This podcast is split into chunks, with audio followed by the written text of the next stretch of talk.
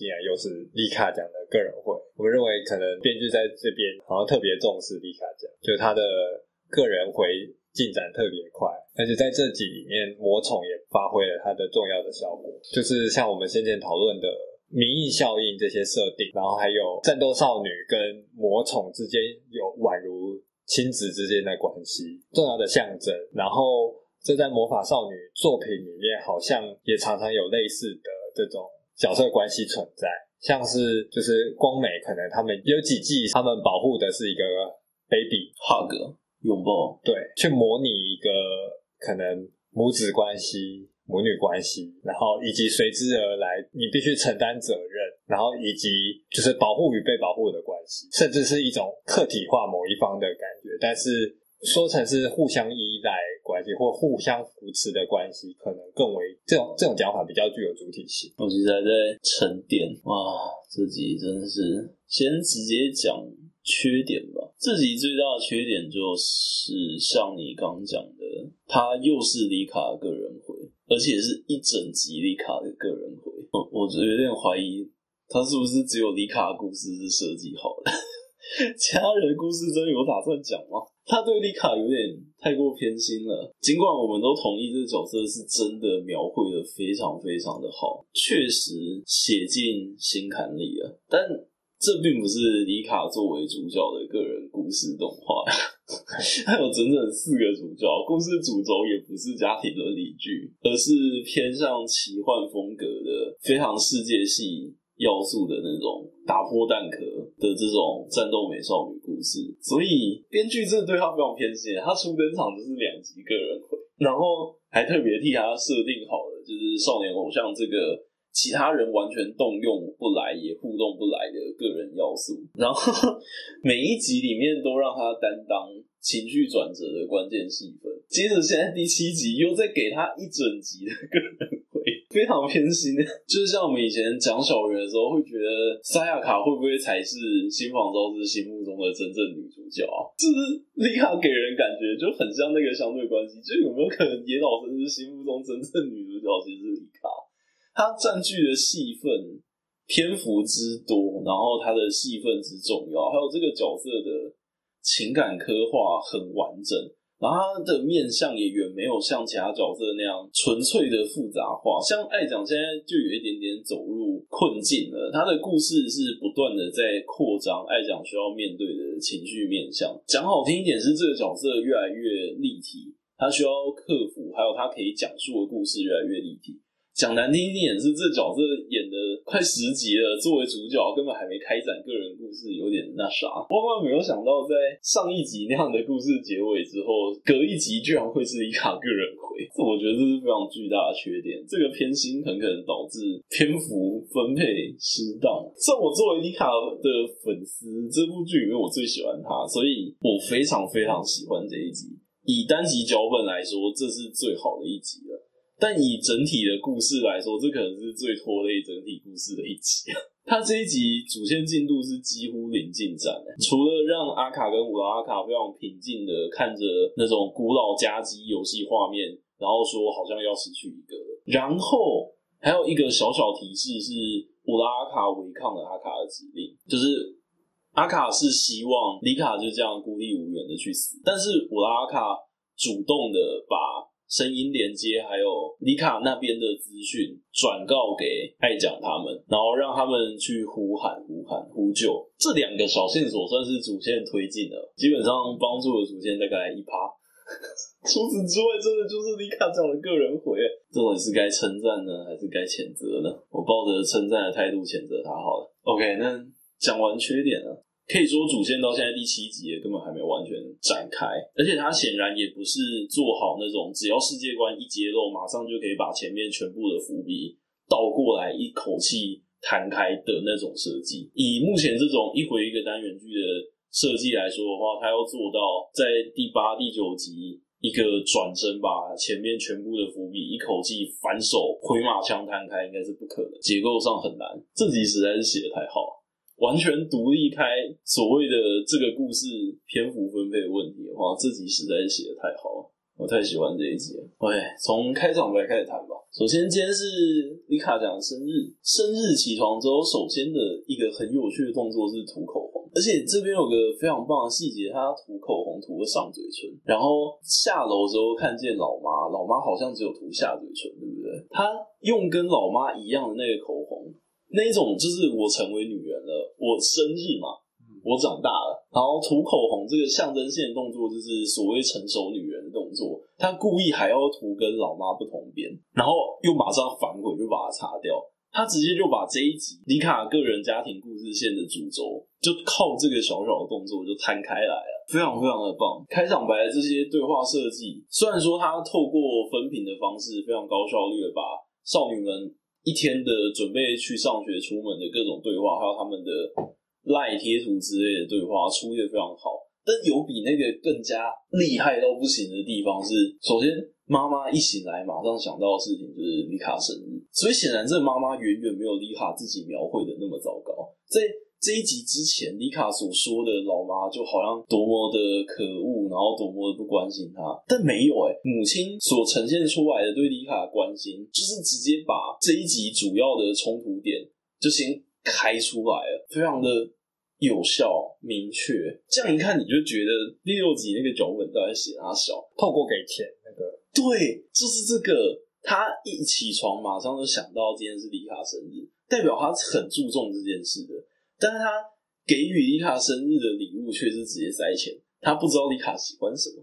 他也不知道怎么样事先帮丽卡准备礼物，母女之间的隔阂，一丝丝无助感就在那个塞钱的动作呈现出来。这一卡画非常的好，然后丽卡也习惯了直接被塞钱这件事，他反手就把钱塞回去，然后说：“不然我这样好了，我还买我最想要的东西，我要买亲生父亲的资讯。”这一整段的全部的设计都非常非常的厉害。然后开场白的最后一卡是一个置中构图的远景，然后还用门框框了起来，把两个角主要角色框住，是我最爱的构图，我真的特别吃这一套。接着进入到故事，这一集里卡有好多演出小细节，帮助这个角色在台词之外呈现了很多很多细微的情绪，例如他。跑来素食店跟朋友们相聚的时候，他先在远处顿了一下，愣了愣，看着大家开开心心聊天的样子，才决定向人群跑去。这个所谓的犹豫，就是他从最开始渴望建立关系，但不晓得怎么建立关系，到现阶段他已经对这个关系有依赖感，他知道可以来这边了。包括他之后就说：“好，那我今天大家就来陪我抱怨。”他会向这些人求助，他真的把他们。当做朋友，而且也不再是直接使用那种以自虐为前提的方式与他们相处了。他第一次把自己的那个自虐摊开来说：“你们可以帮我分担一下吗？”这对丽卡讲而言是一个非常非常重要的巨大的前进。他用一种玩笑话的方式去摊开自己内心的挣扎的点。嗯，就是他一贯的那个处事风格。他为了，就是他不让事情变得好像很沉重，就是他想要谈，但是又不敢，好像认认真真的去谈。台词跟演出都非常紧紧把握着丽卡这种别扭的感觉。他终于好不容易愿意向这些朋友们分担那一份伤口了，但是他那一种就是用嬉笑怒骂带过，好确保就是情绪化的风险。减缓他的到来也好，或者是假装他不存在也好，总之这一整段的全部细节都把这件事做得非常的棒。就是他还是在持续的试探跟朋友之间的界限到底可以到什么程度。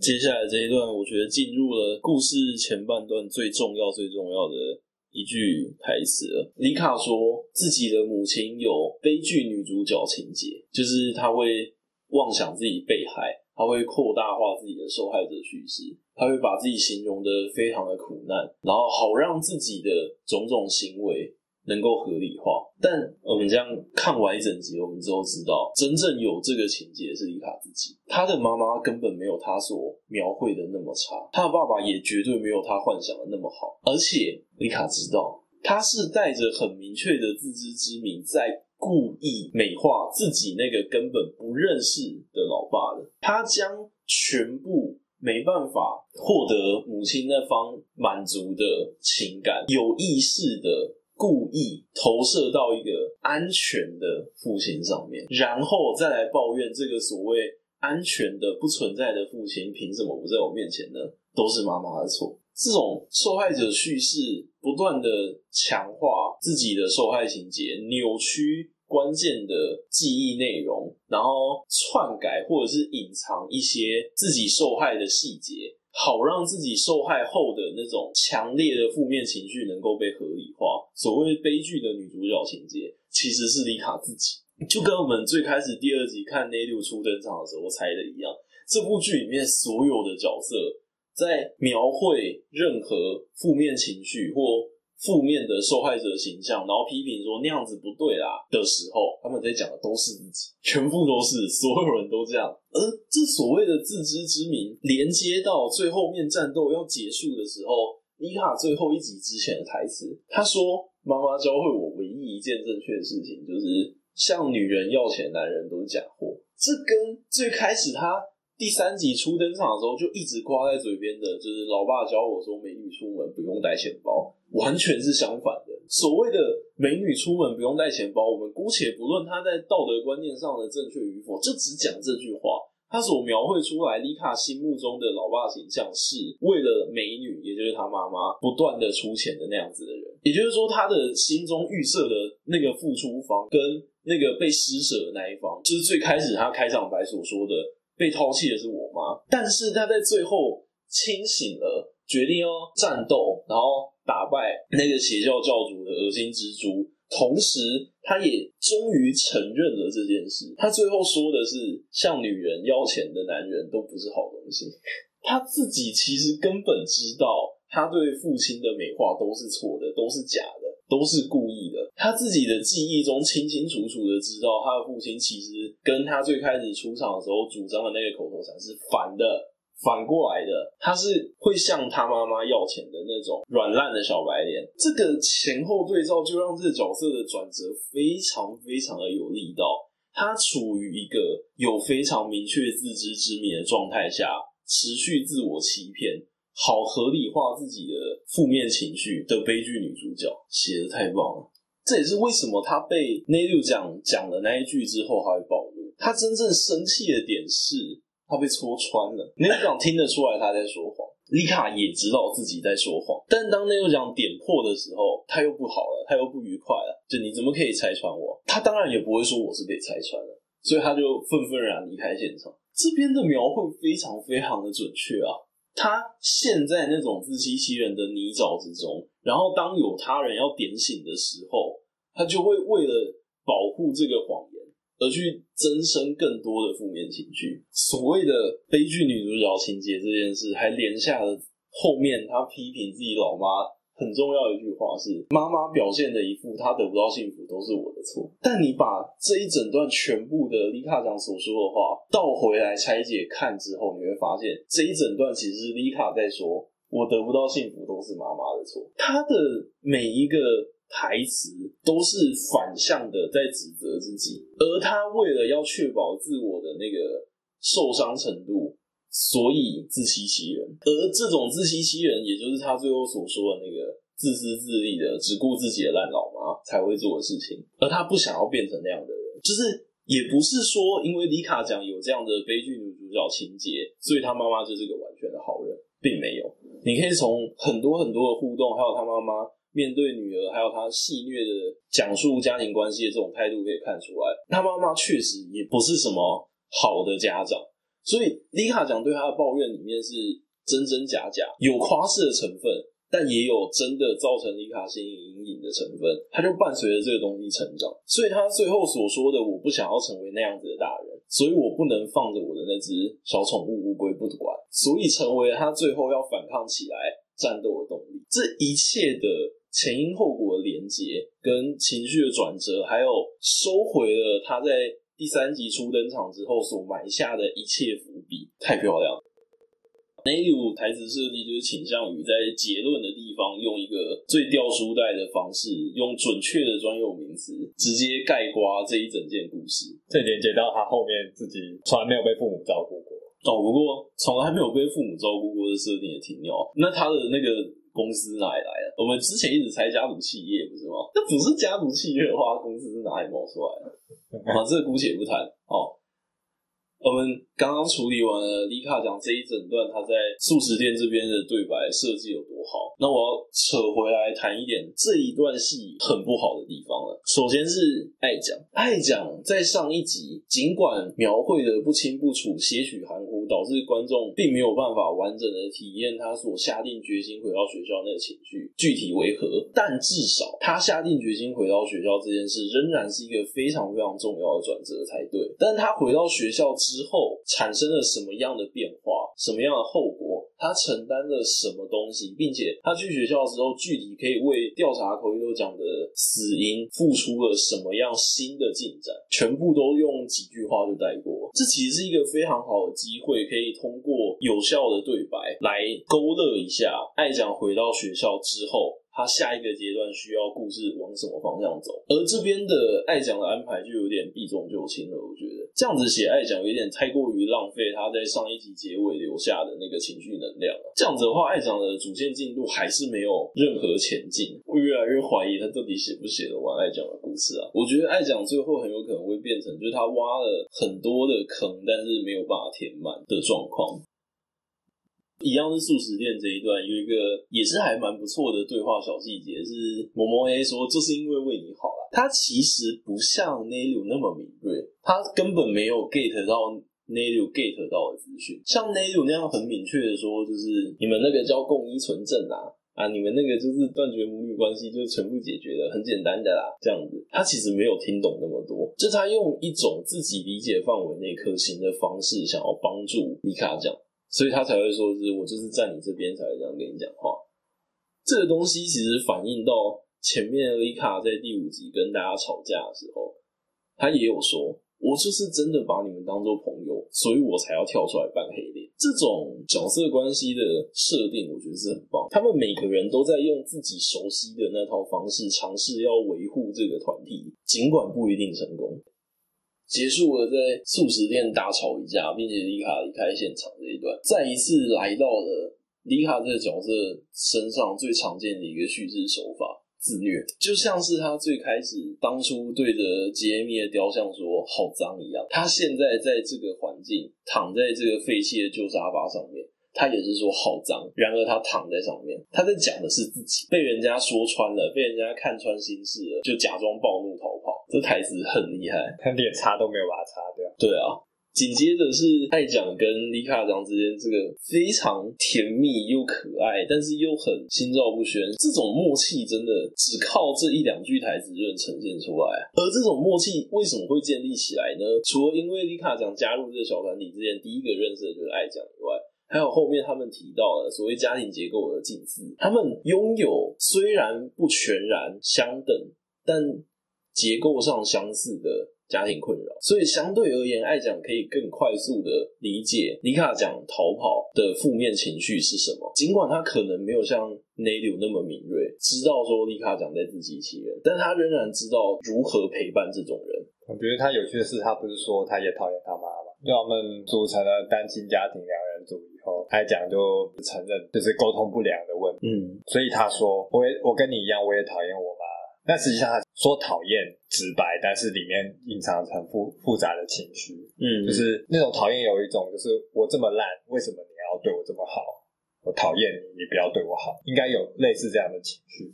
这个情绪其实，在前面第五集的时候，爱讲有稍微表现过。他们在房间里面的对白是爱讲说：“为什么我不敢透过妈妈去质问老师呢？因为我之前受伤的时候。”我什么都不肯告诉他，他也就这样放过我。这个放任不单纯是指梦中受伤这件事情，还有所谓他放任他家里蹲，而没有给他过多的指责。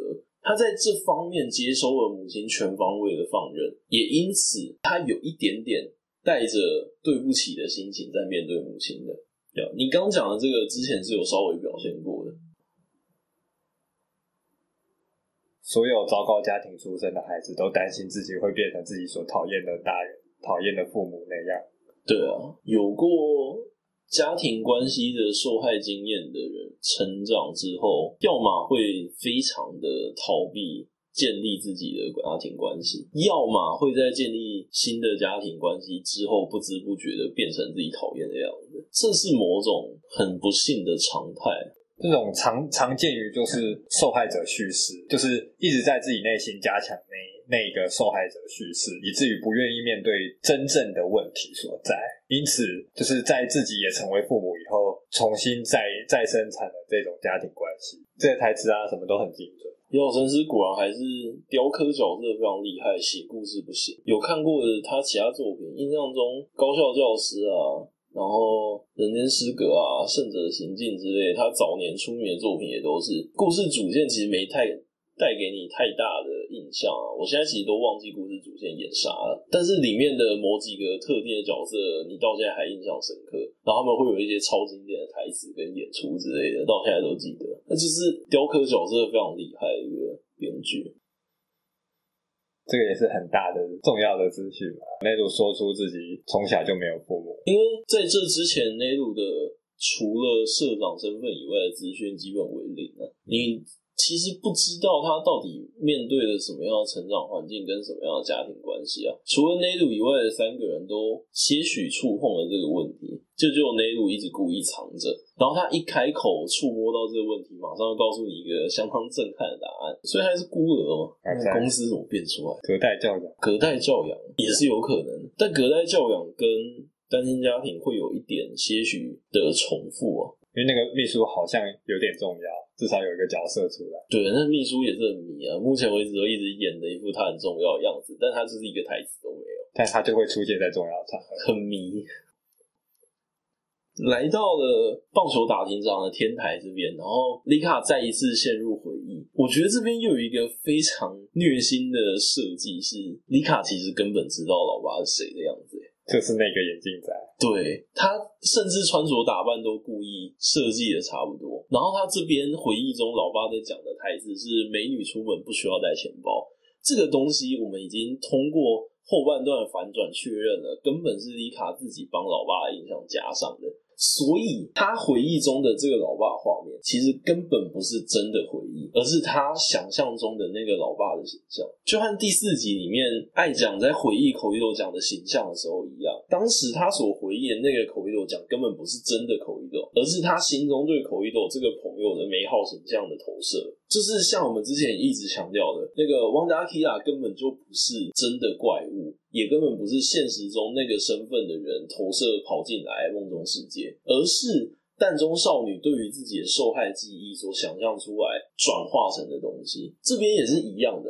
在开车的眼镜男的老爸，其实也根本不是真的回忆，而是丽卡理想中我幻想出来那个可以容许我把所有情绪垃圾往他身上丢，反正我知道他不会回答我的那个垃圾飞机场想象物老爸。所以这整个情绪就非常非常的自虐。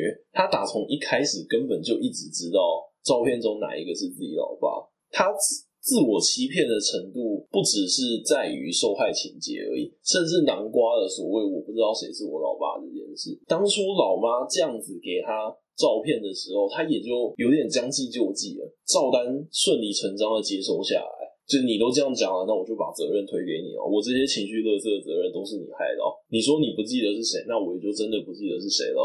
但你从最后故事结尾演出来看，妈妈应该是为了要保护李卡，故意不说而已。丽卡其实也知道他记得是谁，但他也反向的为了要自保，所以他假装自己不知道是谁而已。这一整个庞大的自我欺骗的计划，才最终成就了李卡反转的那个回马枪，情绪力道强烈啊！然后，虽然我们刚刚在讨论的时候说，姑且不论美女出门不用带钱包这句话的那个道德上的逻辑，不过这边还是要吐槽一下，谁会用温柔的口气说美女出门不用带钱包啊？这种人超级不可靠的吧？不管他是男是女。其实这个邪教教主也是一个替代的父亲的概念。对，嗯，没有错。其实这一类成长作品里面，通常要达到的都是那个那个真正的父亲也好，替代的父亲也好。的那个，或者对于父亲的需求也，这些都是需要达到的概念。这边的插叙，就是他在战斗中的这个插叙，回到现实，应该是他进弹之前的经历吧。这边也有一些很棒的小细节，例如，其实店里的客人都知道丽卡生日，他老妈超在意这件事的，哪怕他其实喝醉了，但他其实是很开心的在向客人们分享这件事的。他的不关心和他的关心，还有他关心的方式的错误，或者说怎么讲偏差，都可以从这些细节里面感受得出来，就是。在这样子复杂的环境里面，大声张扬自己女儿生日来了这样子的行为，其实对于小孩子而言是很莫名其妙，这件关我屁事。但在老妈的角度来说，尤其她还喝醉，这其实是变相展现说他真正很在意这件事，这是他的能力范围所及之内所能做到最大程度的开心的宣扬，说我女儿开心生日了。他在用他的方式，尽管有误差，尽管很不正确，尽管丽卡讲可能接收到之后会觉得妈莫名其妙，但这是他能所做的努力的。你能看得出来里面的那个某种开了上帝视角之后才看得见的，而没有上帝视角的剧中人物们，就是必然只能走进互相伤害的循环里面。而且他竟然想到要帮他买蛋糕。说到买蛋糕，那个蛋糕好像是做的耶。啊！我拉去最后面，我记得那蛋糕应该做的。我有看到，我有看到冰箱里面放着牛奶，然后吧台那边还放着打蛋器。嗯哦，然后冰箱里面也有，嗯，面包、牛奶，旁边还有草莓盒。你有看到，在蛋糕旁边有一个已经开过，然后里面剩没几颗的草莓盒，自己做的，而且有点硬邦邦。硬邦邦这个除了是他还愿意吃的这个概念以外，还有一个是连接着最后，我们直接看最后这一场这一场戏好了，这一场戏的对话非常的精美。所谓的已经硬邦邦了，指的其实是丽卡说自己的老妈年华丧尽了，就是你作为一个女人已经不行了啦。他们的那个相处关系，你可以在这里面闻到一丝。淡淡的，但存在感很强烈的和解的气息，哪怕他们进展其实很小，但那个气氛很棒。你愿意起步就很重要。对，在这种叙事里面，开头的那个第一步永远是最重要的。它只要能呈现出真的踏出那一步的画面给观众，观众自然会知道他们之后会好好的。所以。这边的对话设计就是带着这一家人一贯的嬉笑怒骂，然后酸言酸语的风格，就是你四十岁了，老太婆啊，硬邦邦啊，不行了。然后老妈也很酸，就是反正你总有一天也会抛弃我，也会抛弃我。所以他说的那个东西是你会做跟你老爸一样的行为。然后丽卡说，但不是现。他承认了这个台词并没有正面回答妈妈的问题，但是他承认了。我现在不会离开你，我们还是互相依赖的关系。我不会抛弃你，那种带着嘴硬跟默契的对话感觉，在最后这一场戏里面表现淋漓尽致，很强。回到蛋中世界战斗这边，刚跳了一下时序。丽卡回到家之后，就像我们刚刚讲的，他对于老妈。这样子的工作环境，还有他这样子为女儿庆祝生日的方式，感到不解。尽管你开了上帝视角，都可以理解说，这是妈妈在她能力所及范围之内，用她理解的方式所做的最大的努力了。但在李卡的视角来讲，这一切就是在根本就是在嘲讽他，所以他又再一次要拿刀出来自残，配合上他在第三集初登场的时候。泡澡的时候也有自残冲动，当时成功让他压抑住这件事情的是他跟杰米的承诺，然后到了这一集里面，再一次有自残冲动的时候，帮他挡下这一刀的变成万年了。万年是在没有他的指令的状况下跑出来，然后在丽卡说“你该回去喽”的状况下，他仍然杵在那边一直盯着你看。他很好的利用了所谓那种小动物无邪的眼神，就像无辜的盯着你看，好像什么都不懂，但其实他好像又什么都懂的那种状态，就是非常高效率的利用了宠物的这种设定。因为有时候很多用台词处理不了的东西，画面是做得到的。在万年帮他挡下了所谓自残这一刀之后，画面再一次跳接回来到战斗场景。这边这一次的蛋中少女成功让丽卡破防，让她放弃抵抗的关键，居然是我们前面一直强调的共情共感。我其实跟你是一样的，我也是通过自残还有逃避现实来解决我的负面的各种遭遇，所以我跟你是同一种人。然后我通过这个方式获得解脱，不妨你也试试，就是。前面几话里面，共情共感这件事一直作为正面意义，而且几乎是唯一解决单中少女问题的手段。在这一集里面，被反过来作为死亡的诱惑来召唤里卡放弃战斗，这是一个非常巧妙的反转。当你以为这部剧就是要从头到尾跟你强调说共情共感，我能理解你的。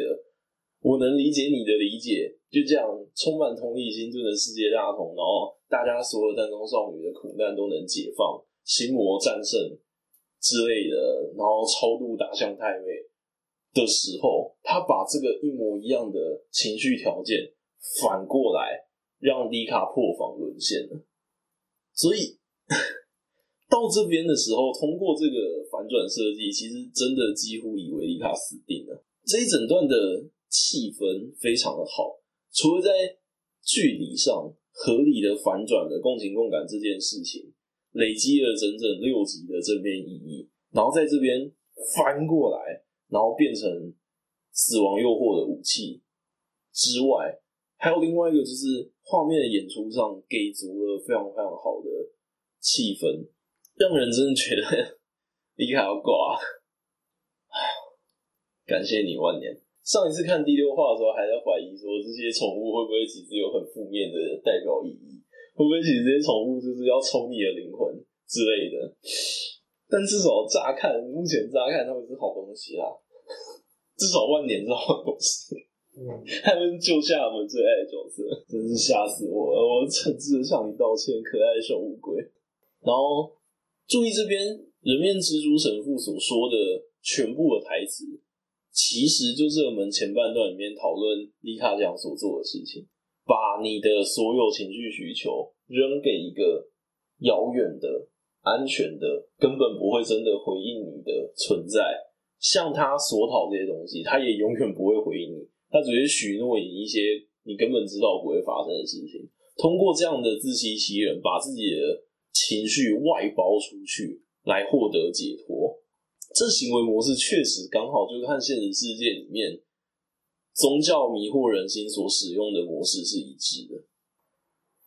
我真的没有想到魔宠会有这么大的作用。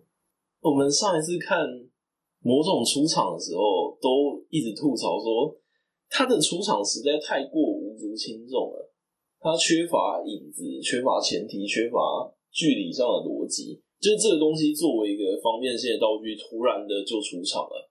嗯，所以我们下意识就很难想象说这个东西在后面会有那么重要的剧情作用，而且我也没想到会这么合理。也就是说，卵生的动物会有明印的效应，然后他认丽卡为母亲，而丽卡面对自己单亲妈妈的那个情绪问题，他所有一切对自己母亲的不了解也好。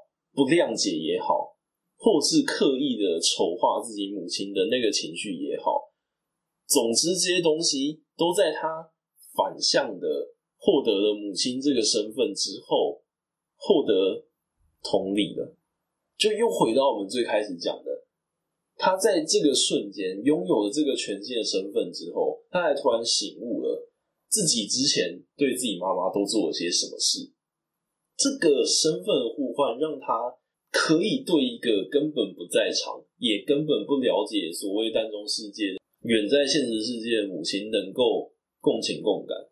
才让他最后能够踏出那么反转的一小步。他现在会让我期待一下其他人从。除此之外，这一集在作画演出上也是非常非常的优秀啊。虽然说旋转乌龟壳那边切了一个近卡特写，拍丽卡酱在旋转中大笑的画面，但是他的背景没有跟着转这件事，让那一卡有一点点割裂画面的节奏。不过除此之外的部分，我觉得演出都非常的棒，像是五分三十九秒这边，就是妈妈在回忆中甩手的这种动作，然后切换回现在时序里面，里卡讲瘫在椅子上，然后微微上扬的，就是无奈的那种状态。除了我本身就很喜欢这种。正机位的远景构图以外，还有妈妈甩手那个动态切换过来的，里卡讲所摆的这个姿势，这种很棒的演出细节在这一集特别多。还有像我们刚刚讲的，他躺在脏沙发上面，一边抱怨他脏，然后一边根本不去擦，然后还有。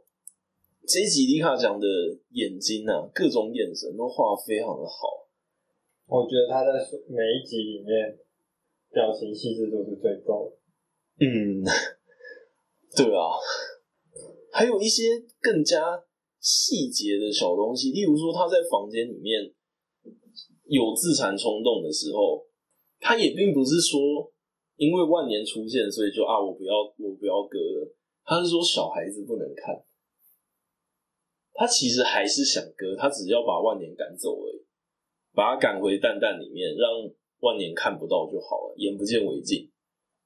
这种很棒的细节是再一次加深了这个角色各种方面的说服力。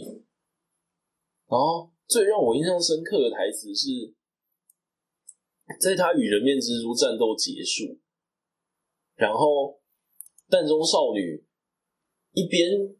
怀疑一边嘲讽，又有点不甘心的状态，说：“你明明就这么弱，你明明跟我一样啊，他凭、什么惨死的只有我？你为什么不跟我一样就这么凄惨呢？”这也是非常受害者叙事的台词。但是丽卡在这边说：“我自残是为了活下去。”我其实挺喜欢这个态度的，就是说。我当然知道自残是一件负面的行为，就是真的碰上这种心理状态的话，需要接受各种咨商辅导跟帮助的。但是直接化约式的给予说自残就是不对的，你不应该这么做，也太过粗暴了。所以迪卡这个角色身上，他替自己的这种自残欲望。找到了一个我觉得相对折中但非常精准的说法，就是我通过这样子的肉体上的伤害来转移其他的注意力，而这是我能够继续好好活下去的平衡感所在。这让我想起来《，Ava》里面有一句台词是说：“你们人类哪怕要驾驶 Ava，都还想要活下去吗？”就你们要做那么丑陋、那么肮脏、自己这么讨厌的事情，也还是想要活下去吗？然后 Ava 就启动了，就他终究替这个自残冲动找到了一个很好的安放的位置。他并不是说我经历完这件事情之后，我就再也不需要面对这件伤口，然后我以后就不需要有自残冲动这样子的情绪了，而是说我用一种。新的角度来看待自残这件事情，他并不是鼓励说啊，观众遇到负面情绪就都跑去自残，但他也不会说你所有有自残习惯的观众就都是白痴，你们为什么要这么做呢？好好去看心理医生来干。他找到一个很棒的折中点，放在里卡这个角色身上，真的刚刚好。啊，对啊，这集真的很棒，这真的是最好的一个单集脚本。哪怕它放在这整个故事里面会显得很拖沓，但它仍然是最好的单集，我觉得太喜欢了。大概这样吧。